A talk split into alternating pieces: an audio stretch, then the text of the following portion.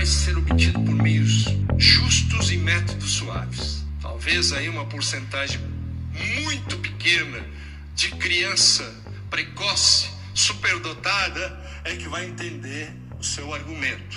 Deve haver rigor, desculpe, severidade. E vou dar um passo a mais, talvez algumas mães até fiquem com raiva de mim. Deve sentir dor. Pastor, o senhor está sendo muito anti, antipedagógico. Eu amo as crianças da minha igreja. Mas por que, que isso aconteceu? Os homens não estavam lá. Quando o pai é ausente dentro da casa, o inimigo ataca. Quando o pai não impõe, impõe essa palavra, me desculpe, é a palavra usada. A direção que a família vai tomar, não é que ele é o mandatário que tem, que sabe tudo, não. Mas ele, o pai, o homem dentro de uma casa, segundo a Bíblia, é o cabeça do lar, ele que aponta o caminho que a família vai. Esse que você acabou de ouvir defendendo o castigo físico em crianças é o Milton Ribeiro, ex-ministro da Educação do atual governo militar. Ele foi demitido por causa de denúncias relacionadas a pastores evangélicos que estariam fazendo tráfico de influência junto ao Ministério para a liberação de recursos para prefeituras. Ele também chegou a ser preso pela Polícia Federal recentemente no âmbito da investigação sobre esse caso, mas isso é outra história. Eu coloquei esse áudio do Milton Ribeiro no começo do episódio porque ele tem a ver com a entrevista que eu fiz com a Mariama Correia, repórter e editora da agência pública. Ela escreveu recentemente, em parceria com colegas, uma reportagem sobre como alguns defensores do homeschooling ou educação domiciliar em português recomendam castigos físicos em crianças, bem na linha do que prega o ex-ministro da Educação. Um projeto de lei para regulamentar a educação domiciliar no Brasil tramita em velocidade acelerada no Congresso Nacional, por isso é importante saber como tudo isso se relaciona. Eu sou Carlos Alberto Júnior e esse é o Roteirices. Vamos nessa!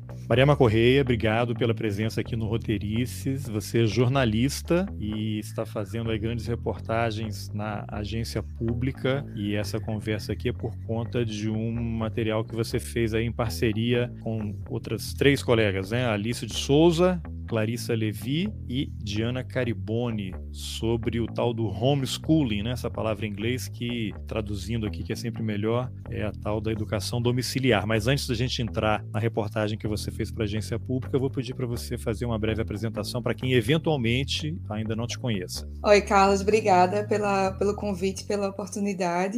Bom, meu nome é Mariama Correia, eu sou jornalista, sou pernambucana. Trabalho atualmente como editora e repórter na Agência Pública, que é uma agência de jornalismo investigativo independente, é, liderada por mulheres fica aqui em São Paulo e essa é, investigação é uma parceria da agência pública com a Open Democracy. Eu também me dedico a estudos de jornalismo local é, no Atlas da Notícia e outras atividades dessa, dessa natureza. Enfim, estou muito feliz aqui de ter a oportunidade de conversar com você. Ah, muito bem. Bom, o título da reportagem que está fazendo sucesso aí, um tema super importante é Defensores do Homeschooling no Brasil recomendam castigos físicos de crianças. Eu vou até compartilhar aqui a tela com o site para vocês poderem assistir, ver aqui. Aqui, ó. Defensores do homeschooling no Brasil recomendam castigos físicos de crianças, né? Reportagem sua, da Alice Souza, Clarissa Levi e Diana Caribone. Aí tem três pontos aqui que já me chamaram a atenção. Assim, a principal associação promotora do homeschooling distribui materiais que defendem explicitamente o uso de violência contra crianças. Livros, cursos e apostilas dão dicas aos pais de como bater nos filhos e usam citações da Bíblia. E o ex-secretário nacional de Proteção Global do Ministério da Mulher, da Família e dos Direitos Humanos defende a aplicação de castigo físico com calma e paciência. Né? Isso aqui é, é cruel demais. Mas antes da gente falar sobre a reportagem, eu queria só para quem não, eventualmente não é muito familiarizado com o homeschooling, você podia brevemente falar o que, que é o homeschooling, o que significa esse conceito? Não sei se você tem informação sobre as origens, que é basicamente a criança que não vai para a escola, ela fica em casa e aí tem os pais, ou um tutor, ou um professor particular que ensina as disciplinas. Eu dar só uma conceituada nisso daí para a gente começar a conversa. Então, homeschooling é o ensino domiciliar, né? Na verdade, é uma ideia muito difundida nos Estados Unidos já existe nos Estados Unidos gerações de pessoas que estudaram em casa Inclusive, essa questão dos castigos físicos associados ao ensino domiciliar lá tem toda uma documentação que não existe no Brasil, porque existem essas gerações de crianças que foram educadas em casa. É óbvio que a gente não, não fala de uma forma é, generalizante, né? Não, nem toda a família que faz homeschooling é uma família que defende castigos físicos. Isso está bem explicado lá na reportagem. Mas aqui no Brasil, o que acontece também em outros países, assim, nos Estados Unidos também, essa ideia do homeschooling vem sendo muito difundida por grupos conservadores cristãos e por, por grupos de extrema direita, muito em oposição aos limites né, do ensino religioso e proselitista nas escolas. Aqui no Brasil, a gente tem um arcabouço legal, né? a gente tem leis que proíbem que as escolas, que o ensino público, ele tenha essa natureza né, de catequizadora né, da, das crianças. Então, o, ensino público ele não vai ter esse objetivo religioso e muitas famílias, né, que, que são religiosas, muitas famílias cristãs conservadoras vão entender que isso na verdade não é uma coisa boa, né, que isso é uma coisa ruim. E a escola tem sido muito, muito atacada no Brasil, né, com esse avanço conservador, fundamentalista religioso. A escola, o ensino público vem sendo muito atacado com fake news, com desinformação sobre é, o famoso, né? Acho que uma das mais famosas é a distribuição de kits gays em escolas, as escolas como lugares que vão ensinar crianças sobre como ser gay, na verdade, que é uma distorção, né, da, é, é uma visão distorcida da educação sexual, que é muito importante, inclusive, para que as crianças possam se defender no caso de violências, né, sexuais. Então, a escola vem sendo, o ensino público vem sendo muito atacado no Brasil, e no Brasil o homeschooling é uma pauta muito associada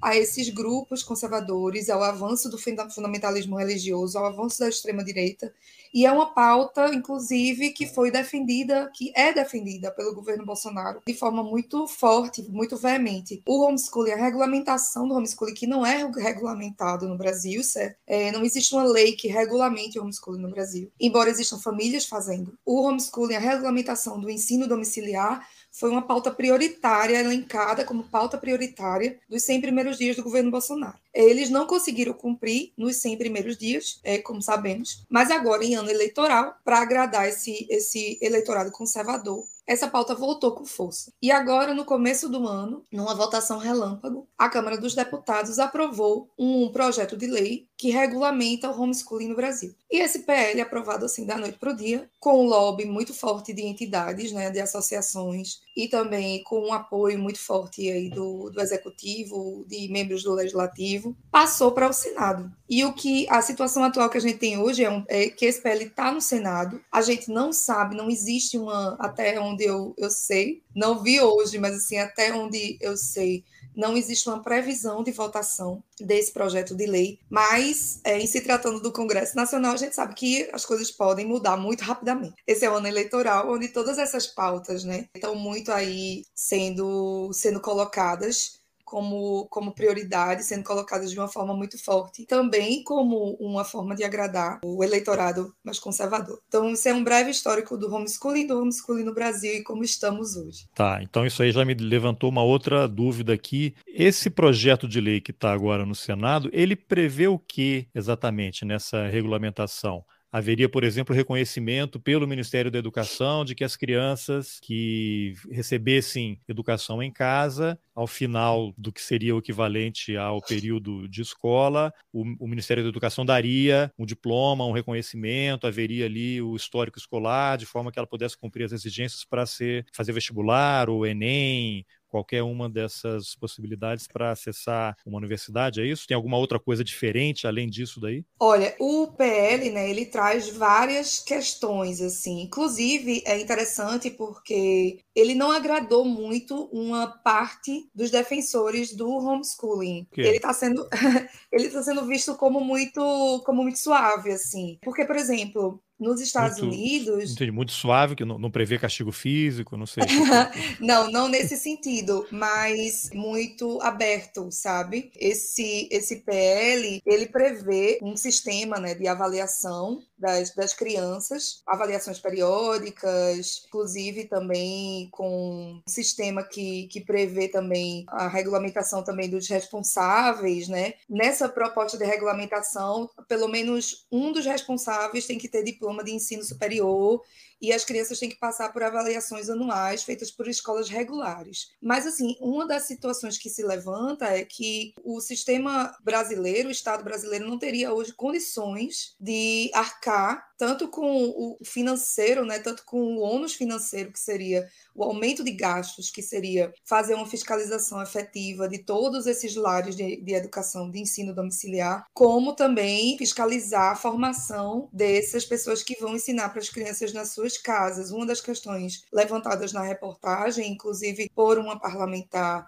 que é contra a regulamentação do homeschooling, é isso, né? Que a gente não teria, que o Estado brasileiro hoje não teria estrutura para cumprir essas tarefas, porque seria uma tarefa a mais, além da escola, né, que já é garantida pelo Estado, tem que ser garantida pelo Estado, teria um adicional aí de, de fiscalização para que se pudesse cumprir essa, essa parte do ensino domiciliar sem perda educacional, né, para parte da população que, que seria adepta a essa, essa modalidade de ensino. Então, é, não se sabe ao certo se o Estado teria como prover recursos materiais e humanos para realizar essas inspeções, inclusive é, treinamento de professores para acompanhar esses alunos fora da sala de aula. Você chegou nas suas apurações aí, né, você e seus colegas. Eu tenho um casal de filhos, uma filha de 11 e um filho de 6. Quem já tentou ajudar uma criança da quarta, quinta série a aprender matemática e não tem habilidades, eu mal consigo fazer as quatro operações, conto no dedo até hoje e tal.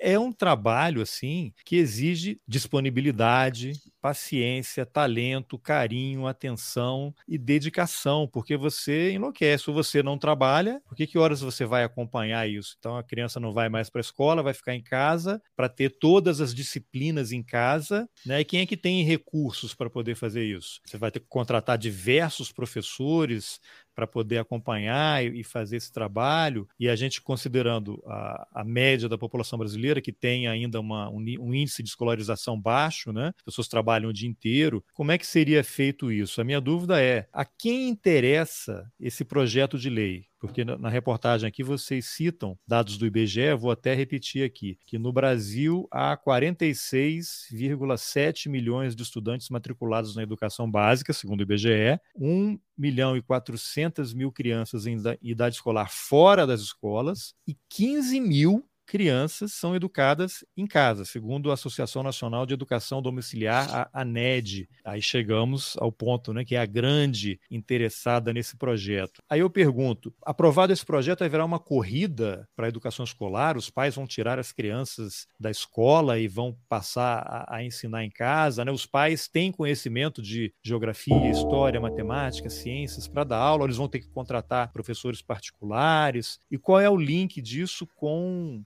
a tal da educação à distância. Então, acho que você analisar isso podia primeiro falar quem é essa ANED, né? Quem é que está controlando essa entidade, como é que está funcionando isso.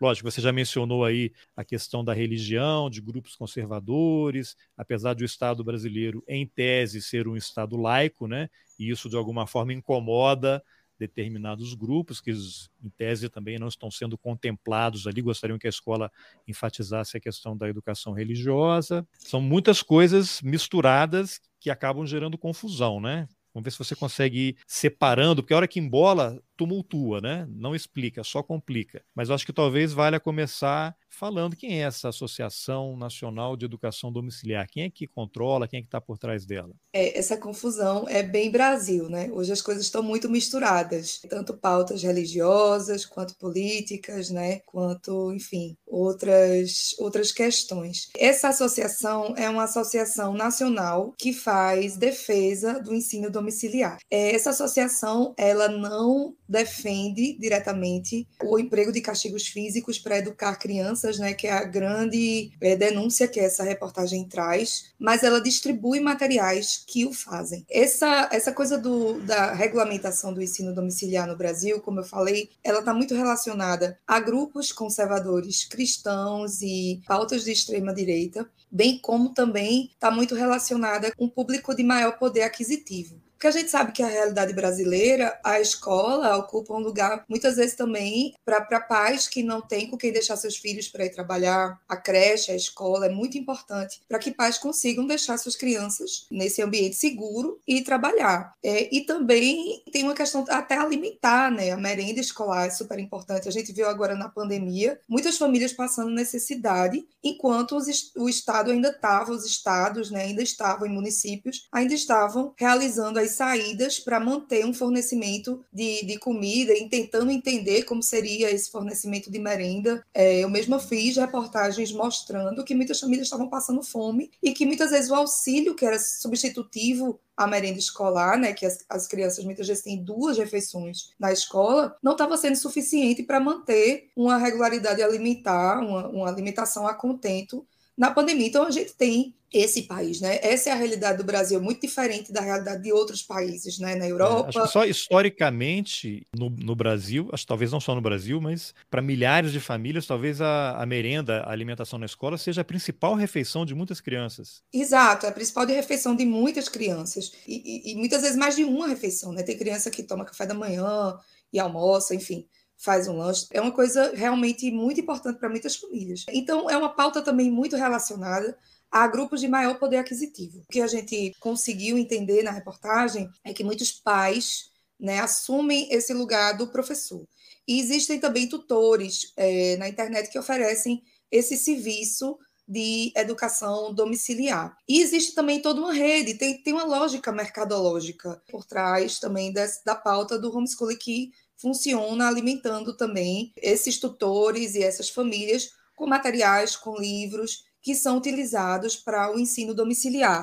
Esses materiais trazem, obviamente, assuntos que são assuntos que as crianças veem na escola, matemática, ciências, biologia. O achado da nossa reportagem foi é, mostrar que no meio desses materiais, muitas vezes, existem materiais que, que fazem o ensino do emprego de castigos físicos como ferramenta educacional. E isso é uma ideia que é justificada com argumentos bíblicos. Então é por isso que eu digo que está muito ligada a esse pensamento cristão conservador. Porque é, na Bíblia existem passagens que falam sobre o emprego de disciplina. E existe um entendimento em parte desse público que é um entendimento que parte de, de uma compreensão literal né, desses versículos bíblicos, é, sobre o emprego de disciplina como uma, uma coisa de, ligada a castigo físico. Um versículo que é muito citado é um versículo, é um provérbio, se não me engano, que fala do emprego do uso da vara. Usar a vara para disciplinar o seu filho, para que ele não envergonhe, para que ele envergonhe sua mãe, seus pais, enfim.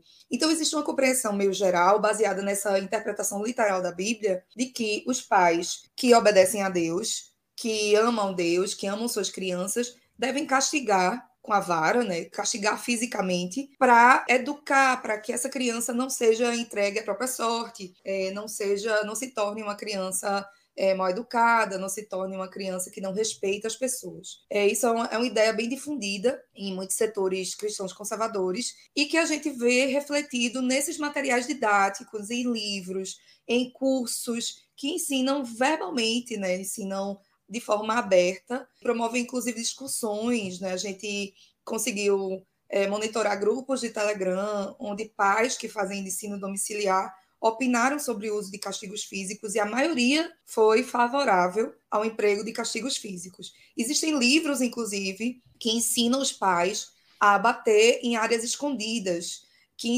orientam como eles devem agir caso a criança seja questionada sobre castigos em casa, sobre violência física, né? Que orientam, Nossa. inclusive, a bater em nenéns, em crianças desde pequeno, que dizem que crianças com alguma é, deficiência física não podem ficar de fora desse tipo de disciplina apenas porque tem. Então, assim, é uma são ideias que muitas vezes chocam, né, mas que estão sendo difundidas na internet, contrariando a lei, porque é importante que se diga que a lei brasileira, isso é contra a lei, o emprego de castigos físicos para é, educar, aquela coisa que se tinha antigamente, né, da palmada, da palmatória, isso é contra a lei, isso é ilegal é, no Brasil. É, então, então, só aproveita, é você falou que a associação ANED ela não defende castigo físico, mas distribui material didático com esse conteúdo. Isso que você acabou de mencionar aí faria parte de conteúdo distribuído por essa entidade? Sim. Como é que, que eu sou contra, mas olha, eu não sou, não sou a favor. Eu sou contra, mas está aqui o material. Cada pai tem a decisão, tem a autonomia para decidir se vai ou não bater no filho. É mais ou menos assim que eles se posicionam? Não, então, a ANED, ela é essa associação, né, que ela é sediada em Brasília. Ela faz lobby no Congresso para aprovação, né, para regulamentação do ensino domiciliar. Ela é uma associação que tem representantes em vários estados brasileiros. E o que a gente descobriu é que a ANED não defende explicitamente o uso de violência, né, contra crianças nas suas comunicações oficiais, mas ela distribui materiais de apoio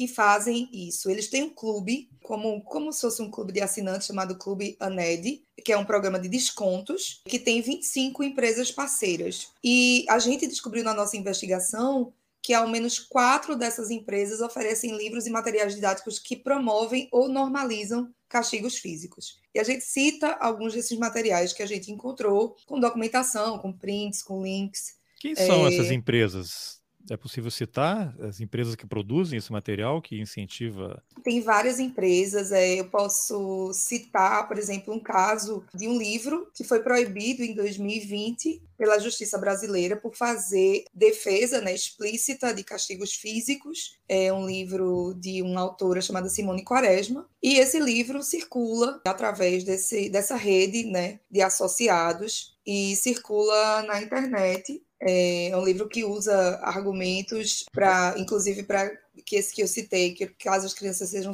questionadas sobre é, violência é. física em casa. Vou até compartilhar é, aqui. As crianças ó, quem, devem quem falar tiver, que é um assunto privado. Quem estiver vendo aqui pelo YouTube, você falou, é o Clube ANED, né? Que deve ser esse que inclui aí essas empresas mantém uma pasta aberta na nuvem onde compartilha materiais didáticos gratuitamente no meio desse material são encontrados versículos da Bíblia como a vara e a repressão dão sabedoria, mas a criança entregue a si mesma envergonha a sua mãe. Aí a Simone Quaresma, que você mencionou, tem uma frase dela: discipline sua criança em áreas onde as marcas não ficarão visíveis.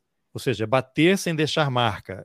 Isso é basicamente é uma, é uma técnica de tortura, né? Para você não machucar sem que ninguém perceba. E aqui vocês citam na reportagem a Kairos Consultoria Educacional, que é outra empresa parceira da ANED, que vende treinamentos de educação domiciliar para famílias e divulga os trabalhos da Simone Quaresma. Eu sei que apesar de estar proibido pela justiça, esse material certamente deve circular livremente aí pelos grupos, né? E aí eu vou pegar isso aqui para usar um gancho e introduzir um personagem personagem que é o ex-secretário nacional de proteção global do Ministério da Mulher, da Família e dos Direitos Humanos, cuja chefe era a Damares, é Alexandre Magno Fernandes Moreira. Ele tem um curso online e lá ele diz aos pais: o castigo físico sempre tem de ter uma finalidade. É algo que deve ser feito com calma, paciência e dentro de situações específicas. E aí, aqui vocês colocam um trechinho, né? Os pais não devem descontar a raiva no filho, mas discipliná-lo para que não volte a cometer aquele ato. É algo que deve ser feito com calma, paciência, em situações específicas, sem banalizações. Castigo físico, psicologicamente falando, não pode ser usado como uma forma preferencial de educação, pois existem formas muito mais produtivas de engajar a criança a ter um determinado comportamento. Existe hoje toda uma literatura sobre paternidade positiva que aponta para outras maneiras de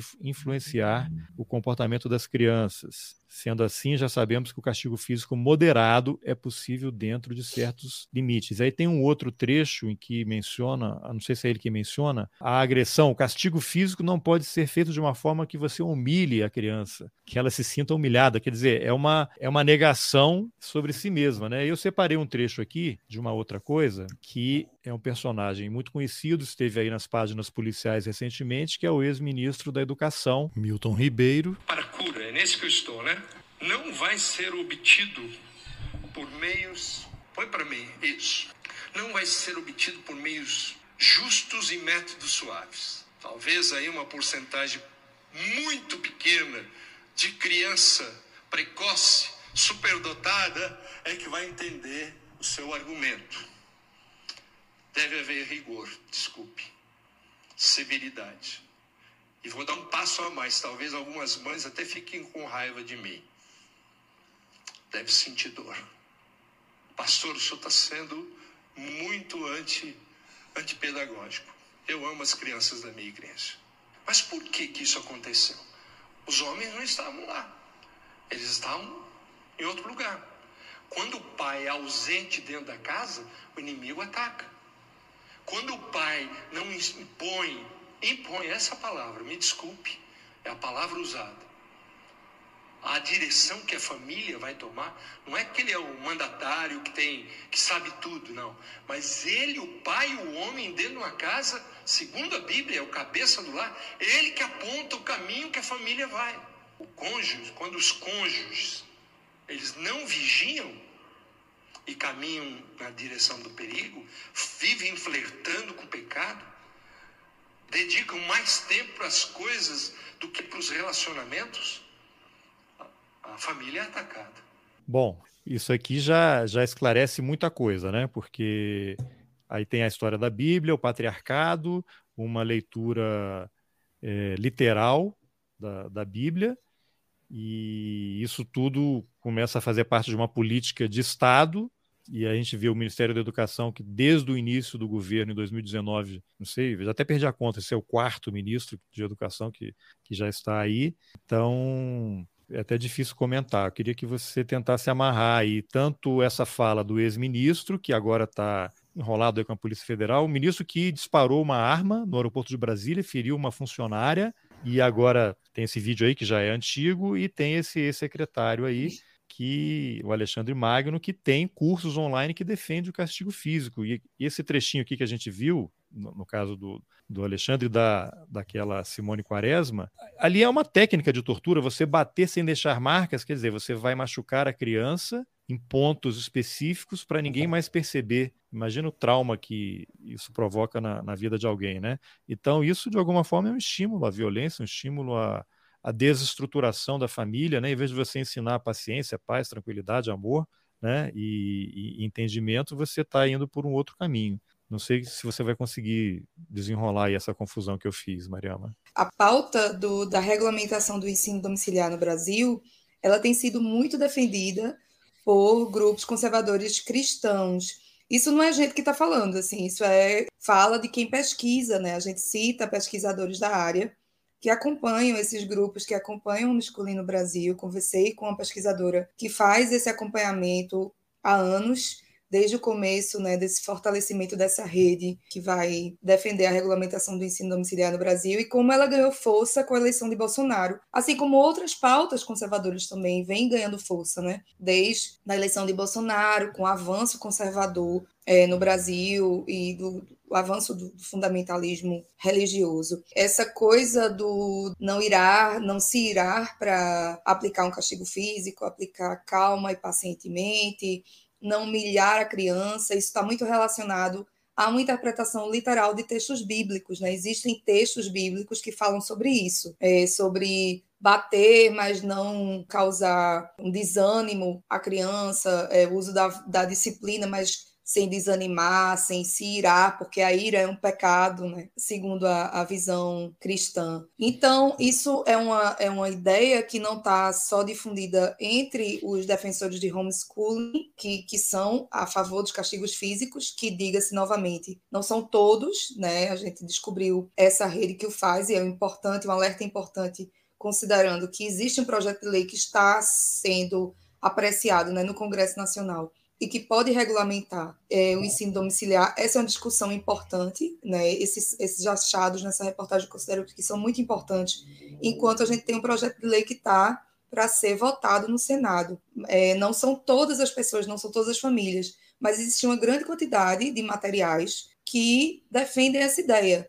e que são materiais muito baseados nessa interpretação literal da Bíblia, que é muito difundida entre grupos conservadores cristãos. Assim, o que eu posso dizer de experiência própria é que eu fui, fui uma frequentadora durante muitos anos de algumas igrejas assim que, que difundem esse pensamento conservador e que eu ouvi muitas vezes esse tipo de pensamento de uma forma normalizada, que é preciso castigar o seu filho, que a melhor coisa que um pai pode fazer é castigar o seu filho desobediente, é, muitas vezes fisicamente, para que ele não seja entregue à própria sorte, para que essa criança não cresça sem limites, sem ideia de respeito, enfim, essa, essa é uma ideia é muito difundida, embora seja contraria a lei brasileira frequentadora dessas igrejas como fiel ou profissionalmente como jornalista? Como fiel, é, não, assim, não escondo de ninguém que muita, que eu tive uma educação é, cristã e frequentei muitas igrejas evangélicas. E, novamente, assim, Carlos, é importante que as pessoas entendam, porque muitas vezes as igrejas evangélicas são vistas é, de uma forma muito generalizante, né? A gente gosta de, na agência pública, a gente gosta sempre de,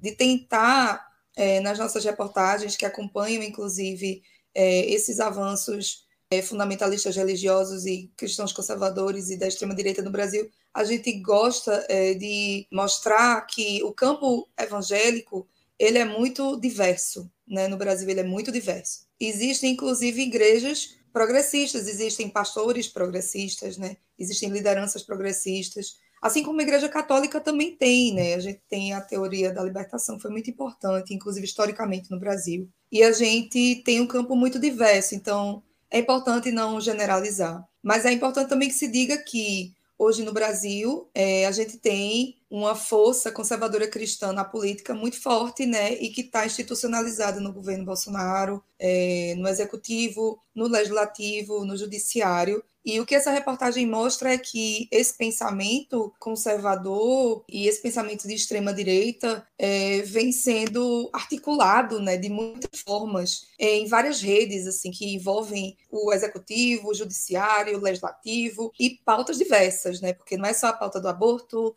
é, não é só a pauta anti-LGBTQIA+, tem o homeschooling também, tem outras pautas, assim, armamentistas, inclusive, você citou o caso é, do ex-ministro Milton, né, e a gente, inclusive, fez uma reportagem recente também, é, mostrando alguns pastores que, que defendem o uso ou a posse de armas, né, então, o pastor, o Milton Ribeiro é um pastor presbiteriano, e que estava com uma posse, né? Estava com a arma e que disparou no aeroporto e felizmente é, não feriu com gravidade ninguém. Chegou a ferir uma funcionária do aeroporto, mas não feriu com gravidade. Então, acredito que a contribuição dessa reportagem de homeschooling é, é justamente fotografar, né? É um retrato é, dessas redes que estão se articulando, como e como na verdade é uma coisa muito mais articulada do que às vezes a gente pensa, né? Eu não tinha ideia de que essas redes eram tão já tão consolidadas no Brasil, considerando que o homeschooling ainda não é, o ensino domiciliar ainda não é uma coisa regulamentada,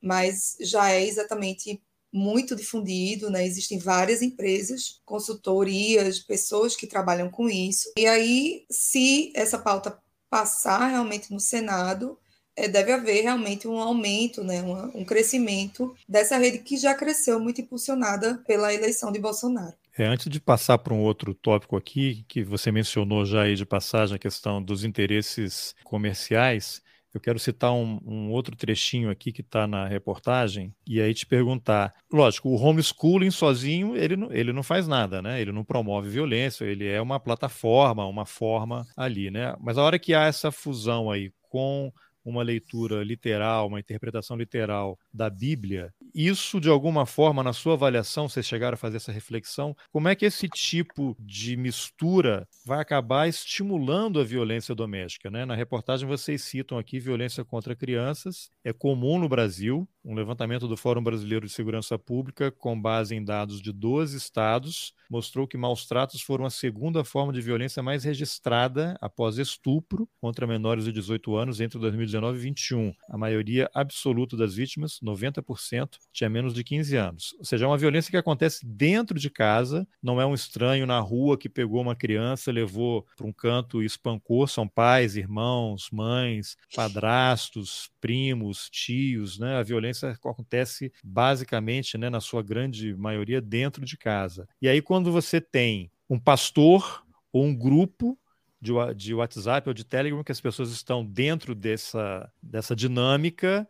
Até que ponto isso acaba virando uma ferramenta para estimular o aumento da violência infantil. Todo dia a gente vê aí, né, criança sendo assassinada, torturada, né, vários casos recentes aí de grande projeção nacional. Quem é que poderia atuar de alguma forma para tentar uma mediação mais interessante para isso, né? Porque, não sei, se não vai ter Ministério Público dentro de uma igreja acompanhando um culto para eventualmente é, processar um, um, pastor, é uma coisa muito complicada, nem sei se tem uma resposta e nem sei se tem uma solução. Mas todo o discurso que acontece hoje vai na direção contrária, né? Se você tem um ministro da Educação, cara do Ministério de Direitos Humanos, que defende castigo físico, onde é que a gente vai parar? Né? E a violência doméstica, que é sempre, sempre foi historicamente alta, você acha que isso pode, de alguma forma, servir de estímulo para que haja um aumento desses casos? Tem lá o pastor e, e as empresas distribuindo conteúdo de homeschooling que incentiva o castigo físico, o que, que você poderia comentar sobre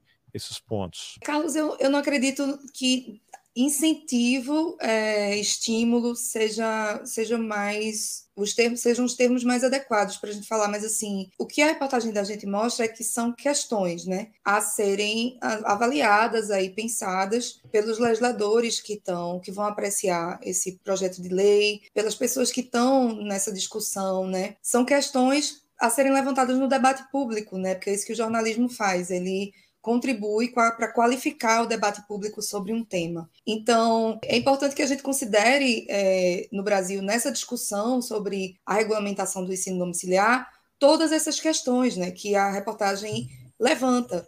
O papel da escola como esse lugar de diversidade, né? Que não, não é a gente que é jornalista que está falando, são entidades que trabalham com direitos das crianças e dos adolescentes, são pessoas que acompanham, é, são legisladores, são pessoas que, que estão nesse meio, acompanhando né, dados de violência, enfim. Não, não é nada da cabeça do jornalista, são pessoas que a gente ouviu, especialistas, pessoas que acompanham, é, que têm essas informações, que pesquisam a fundo essas informações. Então, é importante que se considere que a escola ela tem esse papel de diversidade, ela tem o um papel de formação e ela tem também um papel muito importante na prevenção e na identificação de violências, né? Porque no Brasil, a, a, violência doméstica é uma realidade, infelizmente, muito difundida. A maior parte das, das agressões contra crianças e adolescentes acontecem justamente no lar e por pessoas conhecidas da família, pessoas próximas, é, inclusive violências sexuais. E a escola tem esse papel muito importante tanto de prevenir como de identificar né, uma criança que está sofrendo esse tipo de violência e de quebrar esse ciclo né, de violência de proteger essa criança. Então é importante que nesse debate público, né, nesse debate nacional sobre a regulamentação do ensino domiciliar, sejam consideradas essas questões, porque muitos dos defensores é, da regulamentação do ensino domiciliar eles colocam, justificam né, e trazem informações sobre, sobre a inadequação do ensino público, sobre a falta de recursos, é, sobre como as crianças hoje não têm muitas vezes acesso a uma educação de qualidade, se forem colocadas em escolas públicas, e a gente sabe de todos os problemas é, dos serviços públicos brasileiros de forma geral. Né? Mas existe a rede de ensino pública brasileira, é muito importante, porque ela cumpre todos esses papéis, né, que a gente já falou aí no começo. Tem esse papel que é alimentar, né? Tem esse papel que é um lugar de segurança para que os pais possam trabalhar e deixar suas crianças, pessoas que não têm recursos, né, para deixar seus filhos. É um lugar das pessoas terem formação, direito à formação, sem custos, né? A gente sabe que o Brasil é esse país extremamente desigual. Então, a gente tem várias questões aí para serem amplamente discutidas, né, debatidas em sociedade, é para a regulamentação desse projeto. E o que a gente tem visto é que esse PL foi aprovado do dia para a noite, né? É, sem que esse debate fosse aprofundado. Então, a reportagem levanta questões eu acho que o jornalismo tem essa contribuição, né? A grande contribuição nossa que a gente pode dar é essa, é a qualificação do debate público, é suscitar discussões e um debate que seja aprofundado em sociedade. Uma coisa interessante, não sei se vocês chegaram a, a ir atrás, a família do ministro Paulo Guedes não tem negócios na área de educação à distância, que, de certa forma, está vinculado à educação domiciliar? Olha, a gente não entrou nessa área, então eu, eu, não vou eu não vou opinar porque a gente não apurou ah, até. Então fica só como informação. fica só como informação. A família do ministro Paulo Guedes tem, acho que a irmã dele até já presidiu ou preside uma entidade aí de ensino à distância e é uma pauta também. Eu lembro do Bolsonaro falando na campanha, não, ensino à distância, né? Que aí vai abrir um novo mercado, várias empresas atuando, né? Que reduz muitos custos. Aí a pandemia, de certa forma, acabou sendo um laboratório para esse tipo de, de projeto. Eu acho que nem sei se eles estão fazendo esse lobby aí, né? Até nem lembro o nome da associação das, da, dessas escolas de cursos à distância, mas eu acho que aprovando a educação domiciliar, para eles é um outro filão que se abre, né? É, o que essa reportagem, a nossa investigação, acho que ela se insere, esses achados da nossa investigação sobre essa rede de homeschooling que promove, né, ou naturaliza castigos físicos em crianças, ela se insere dentro de um contexto maior, né, assim, político brasileiro, é, de ataques ao ensino público, de ataques a professores, a gente, inclusive, na agência pública estreou é, essa semana um projeto que vai acompanhar a desinformação, é, denunciar redes de desinformação nas eleições. E a primeira reportagem foi uma reportagem minha sobre ataques a professores no Instituto Federal em Santa Catarina. Então, existe um, uma sistematização né, de ataques ao ensino público, assim como existe um ataque sistemático ao SUS, aos serviços, né, esses serviços que são tão basilares, tão importantes no Brasil. Então, eu acredito que essa pauta do homeschooling, ela não está isolada, ela faz parte de um escopo né, maior, de pautas que conservadoras, né, pautas que da extrema direita e de ataques a, ao ensino público, a, de ataques à ciência, de ataques à universidade pública, de ataques à pesquisa, de ataques à saúde pública, ao SUS, tudo isso vem aí num bojo né, maior, tudo isso se conecta com esse bojo maior, com esse cenário político brasileiro atual e que ano eleitoral, assim, essas pautas vão ficar cada vez mais a tendência, o que eu acredito, né, a gente como jornalista prevê, é que essas pautas vão ser cada vez mais, vão se tornar cada vez mais é, fortes, né, vão se tornar cada vez mais fortes no discurso, também em discussões no Congresso, porque elas são muito importantes para esses grupos que são bases de apoio para o governo e são bases eleitorais também para o governo. É, o interessante é que esse ataque a professores que você mencionou mencionou, sempre ao professor da escola pública, né? Porque o professor da escola privada é um professor também, o, o do homeschooling vai ser um professor, né? Ou vai ser. É, esses cursos aí à distância também são professores. Então, só o professor, se ele se torna professor de uma universidade ou escola pública, ele muda de categoria e passa a integrar uma espécie de eixo do mal, né? Enquanto ele estiver atendendo aos interesses da iniciativa privada, tá tudo bem. Agora você mencionou uma outra frase também interessante aí da uma pauta da extrema-direita. Você chegou a fazer alguma reflexão também, porque eu acho que isso se conecta a essa ascensão da extrema-direita internacional. Eu vou compartilhar de novo aqui o outro trecho da reportagem. São tantas coisas dessa reportagem assim que a gente tem que ler várias vezes, que são muitas informações que provocam muitas reflexões, né? A influência da HSLDA. Aí vocês explicam. A maior influência internacional no Brasil vem do grupo ultraconservador estadunidense HSLDA, a ANED,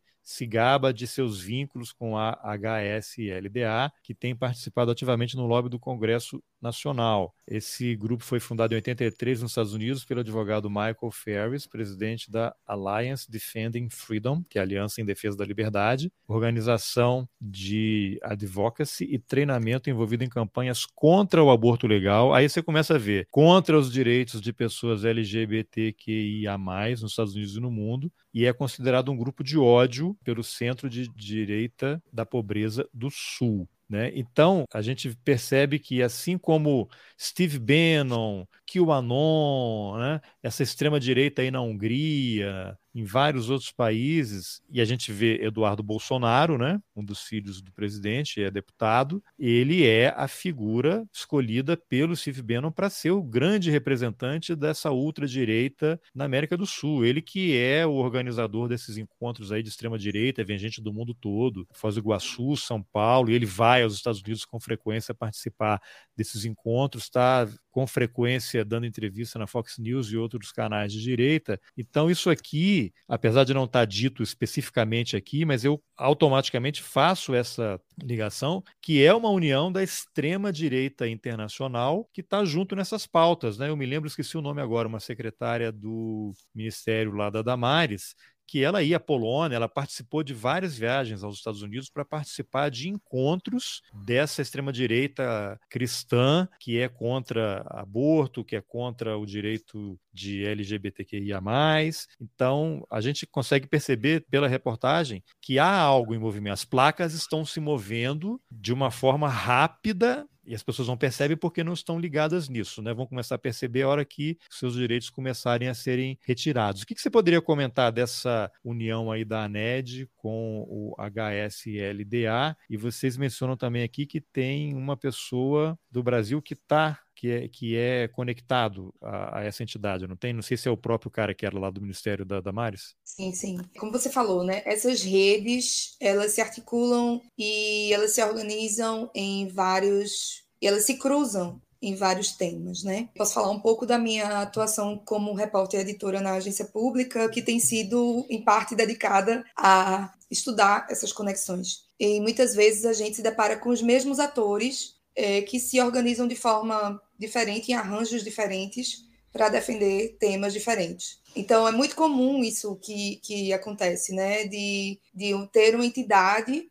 que está ligada a uma pauta como homeschooling e advoga por essa pauta, e que também advoga contra a legalização do aborto no Brasil, que no Brasil é legalizado em situações específicas, né, em caso de violência sexual, em caso de anencefalia do feto, em caso de risco de, de morte da gestante. É, mas uma ampliação da legalização do aborto é uma pauta para a qual se opõe esses grupos que se auto-intitulam como grupos pró-vida, né? Então, essa, essa associação, que é a Homeschool Legal Defense Association, HSLDA em português, ela foi fundada em, nos anos 80 e ela é conhecida nos Estados Unidos por ter essa proximidade com grupos e com agendas anti-LGBTQIA+, e anti-aborto, inclusive se relacionando com outras associações e entidades também, e também que tem conhecida postura, né, é, de fomentar esses castigos físicos também nos Estados Unidos contra é, casamento de pessoas com o mesmo sexo. Enfim, existe, existe uma agenda de extrema-direita, uma agenda conservadora, que é uma agenda comum né, é, a esses grupos, que se conecta é, internacionalmente também, como você falou. A Hungria é, é um desses expoentes né, conservadores. É, recentemente,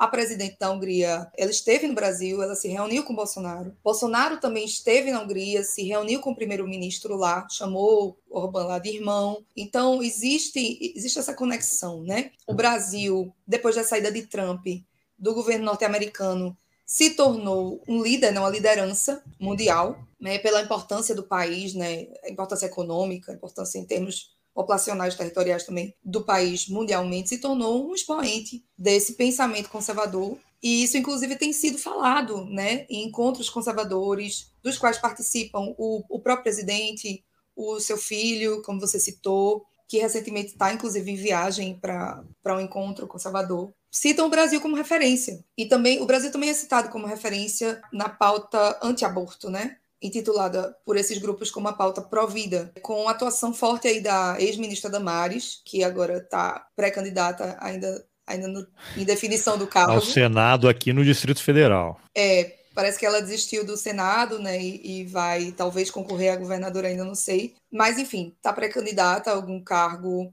no legislativo ou no executivo. A ex-ministra Damares, que deixou né, no cargo a atual secretária da Família do Ministério de Direitos Humanos, Ângela Gandra, que é também uma grande defensora, né, uma grande militante dessa pauta pró-vida, anti-aborto, e que também tem várias conexões com esses grupos, né? Então, é uma, é uma coisa que a gente, é, seguindo, né, e estudando, pesquisando esses grupos, a gente realmente vê o que eu tenho visto, concordo muito com você, é isso, que existe um, Existem pautas comuns, existem redes que se conectam. E no caso do Brasil, existe uma proximidade muito grande com esses grupos norte-americanos, né? Desse pensamento conservador norte-americano, que estava muito próximo aí é, com Trump. E com a saída de Trump, o Brasil meio que assumiu, vamos dizer assim, um, uma dianteira, não sei se dá para dizer uma dianteira, mas um papel de maior destaque ainda nesse cenário dessas redes. É, você mencionou aí a Ângela Gandra, só um parênteses. Ângela Gandra é filha do Ives Gandra da Silva Martins, que é esse expoente da Opus Dei no estado de São Paulo, talvez no Brasil, talvez na América do Sul. É uma pessoa que vive produzindo artigos defendendo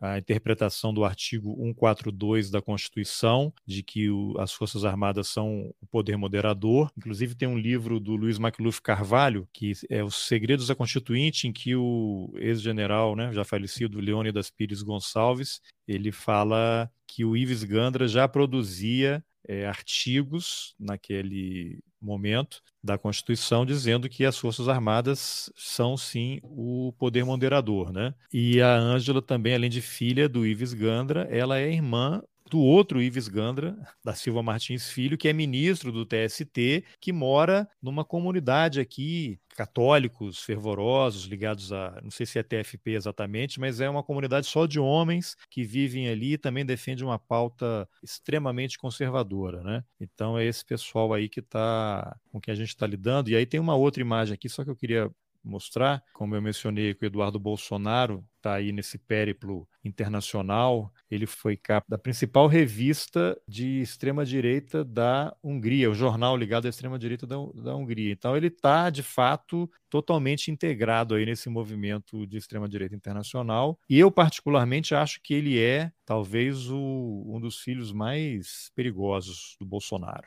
É, ele tem tido uma, uma projeção né, internacional muito grande. É a pessoa que desempenha esse, esse papel de forma mais destacada, né? A gente pode dizer hoje. Exatamente. Bom, Mariama, o que mais você poderia destacar aqui da reportagem? A gente está caminhando aqui para o final, que você tem outros compromissos aí inadiáveis. Vou mostrar de novo aqui a, revi a, a reportagem.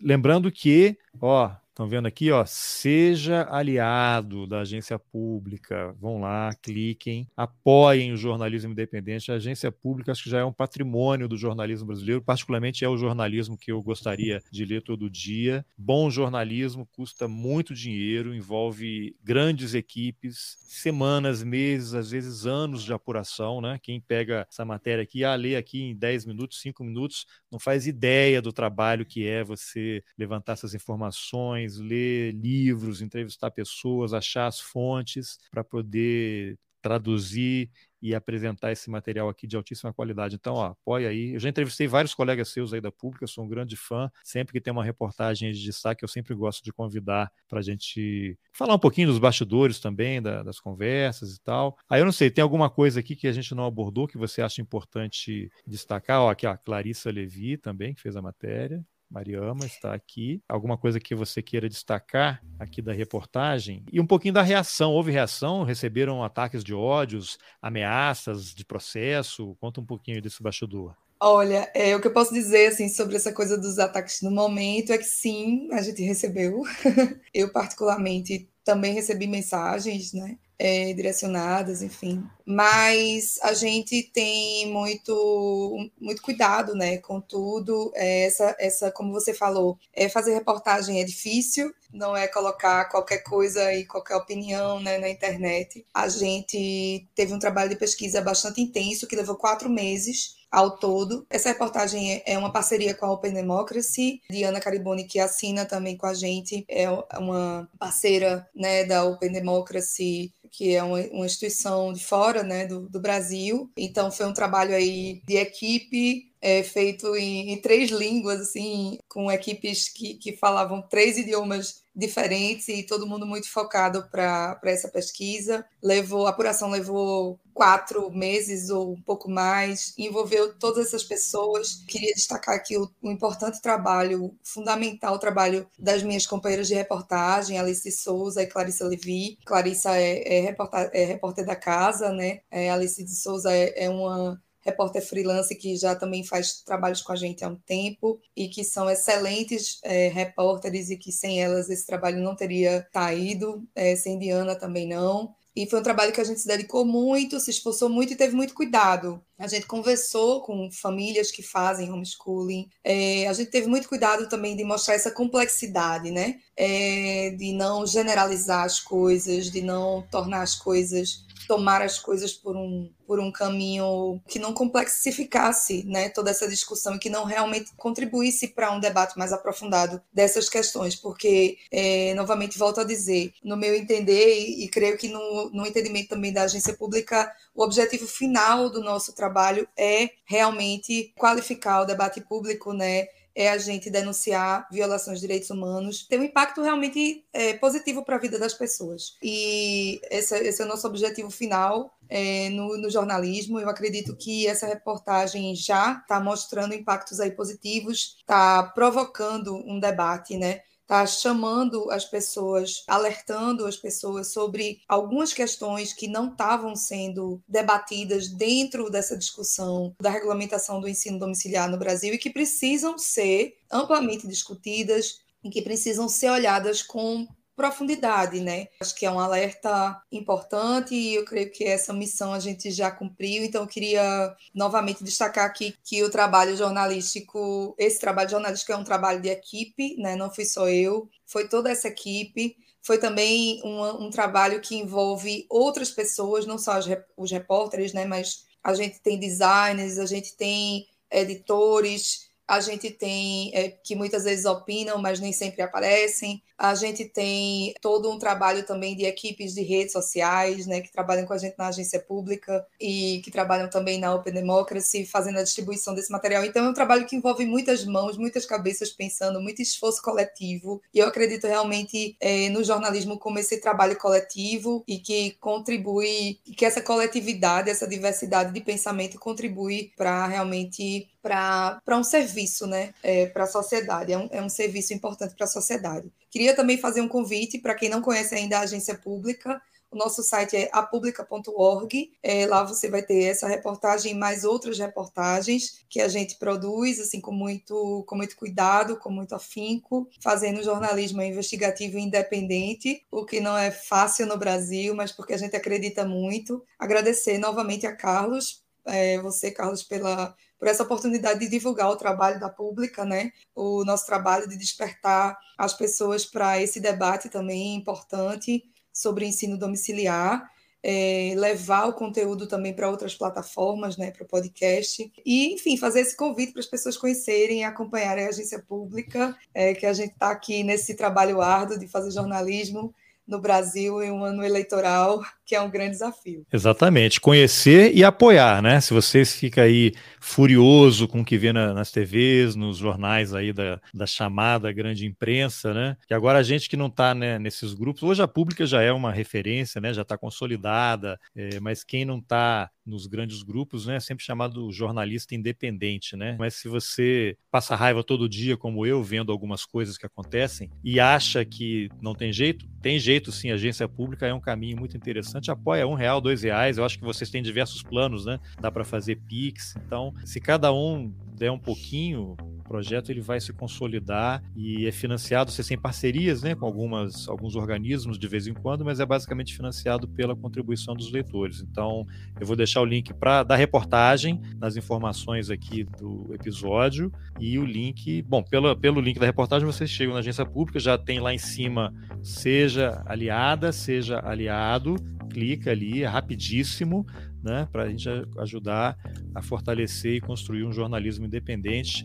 Mariama, obrigado, agradeço pela sua reportagem, dou os parabéns e aí os parabéns às suas colegas em seu nome, né? Você receba aí, depois transmita para elas o parabéns pela reportagem e obrigado pela entrevista. Obrigada, obrigada, gente. Foi um prazer. Bom, essa foi a entrevista que eu, Carlos Alberto Júnior, fiz com a jornalista Mariama Correia, da Agência Pública, sobre como alguns defensores da educação domiciliar recomendam castigos físicos em crianças. Se você também é contra qualquer tipo de agressão, compartilhe essa conversa. Os links estão nas informações do episódio. Lá você também encontra o link para a reportagem da Mariama, onde também está outro link para assinar a agência pública. É importante demais apoiar o jornalismo independente. Por isso, considere também a possibilidade de contribuir com o Roteirices. É possível colaborar com qualquer valor pelo Pix ou pelas plataformas Apoia-se e Catarse. Os links estão nas informações do episódio. O apoio pelo Apoia-se é recente e pode ser feito a partir de R$ reais mensais. Olha só, R$ reais por mês. Eu nem sei o que é possível comprar com R$ reais hoje. Eu aproveito então para agradecer as novas apoiadoras e apoiadores do Roteiristas que chegaram pelo Apoia-se. São elas e eles: Carolina Guiar, Guilherme Ravazzi Rui, Jorge Félix, Nilson Figueiredo Filho, Tereza Moraes e André de Castro. E aqui vai também um agradecimento a quem apoia pelo Pix e pelo Catarse. Igor Zeredo de Cerqueira, Cleiton Netes, Aline Marinho, Humberto Francelino, Jorge Balbino Júnior, Felipe Vanisca, Eduardo Kramer Góes, Rosana Menilo, César Gomes Dantas, Cláudia Reis, Avelino Ferreira, Ângelo Meneghello, Carlos Alberto Cunha, Guilherme Rebonato e Letícia Alves Vieira. Eu não tenho palavras para agradecer o apoio de vocês, muito obrigado. Por fim, eu lembro que o Roteiristas agora tem um canal no YouTube. Entra lá, assina, compartilha. Também é possível apoiar o Roteiristas lá. Logo abaixo do vídeo tem um botão escrito Apoiar. É só clicar. Obrigado pela companhia e até o próximo Roteiristas. Valeu!